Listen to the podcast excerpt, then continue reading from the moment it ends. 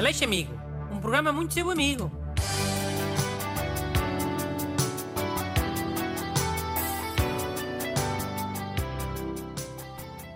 Olá, bem-vindos ao programa da amizade. Eu sou Bruno Aleixo e tenho comigo o meu amiguinho Renato Alexandre. Bom dia, amigas e amigos.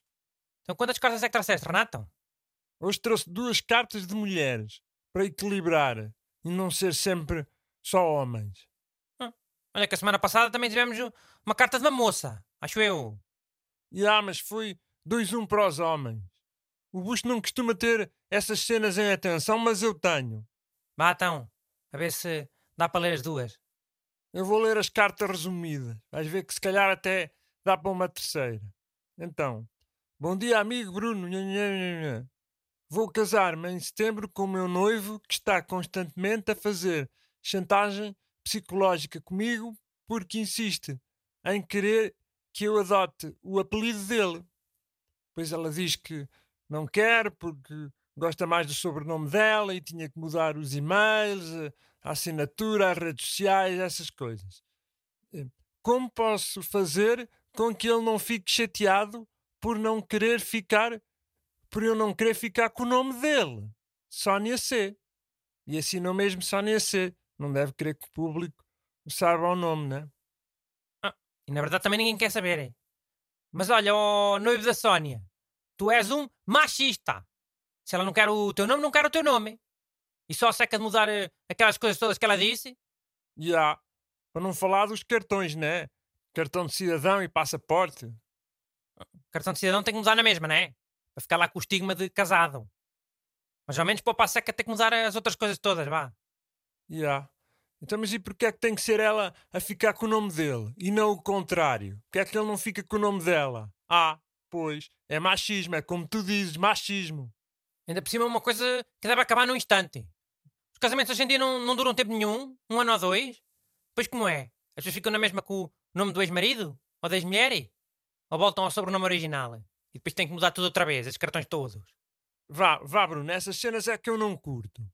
Então eles estão todos entusiasmados com o casamento e, e tu já estás a agoirar? A dizer que vai durar só um ano ou dois? Olha, não dura um ano ou dois, já dura cinco. Que é o tempo de vir a, a nova pandemia, o SARS-CoV-3. Em pandemia é ver os namorados a separar e os casais a divorciar. E o noivo não está já a fazer um, um jogo psicológico? Olha, rico prognóstico, sim senhor. Ainda nem casaram e já andam nisto. O meu conselho é, Sónia, não caias na esparrela.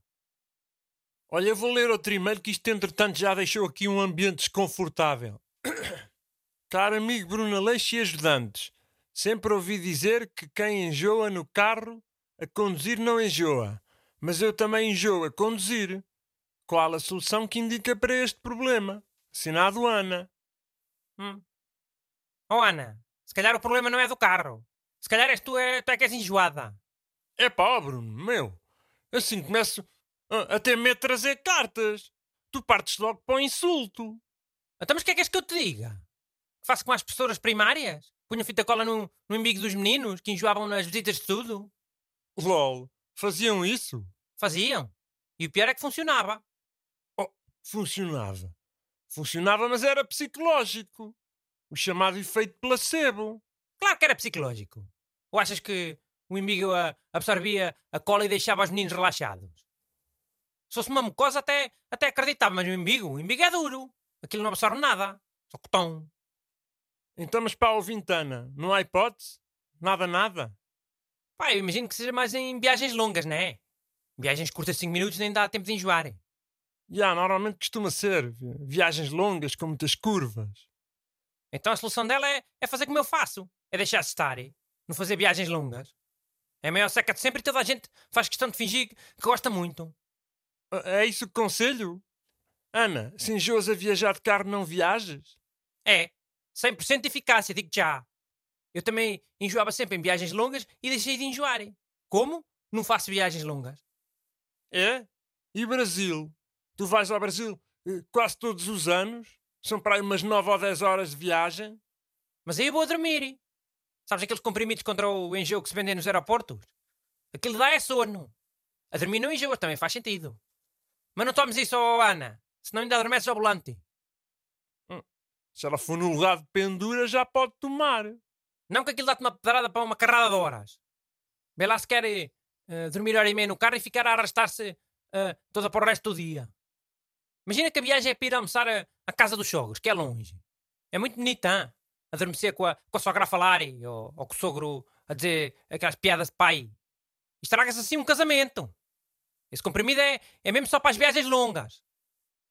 Então é assim? Deixas o ouvinte sem solução? É não, não fazer viagem? Mas, mas tu viste o que ela pediu, Renato? Cura para o enjoo. Olha que eu não sou Jesus. Mandem as vossas perguntas para brunaleixo.rtp.pt Aleixo Amigo. Um programa muito seu amigo.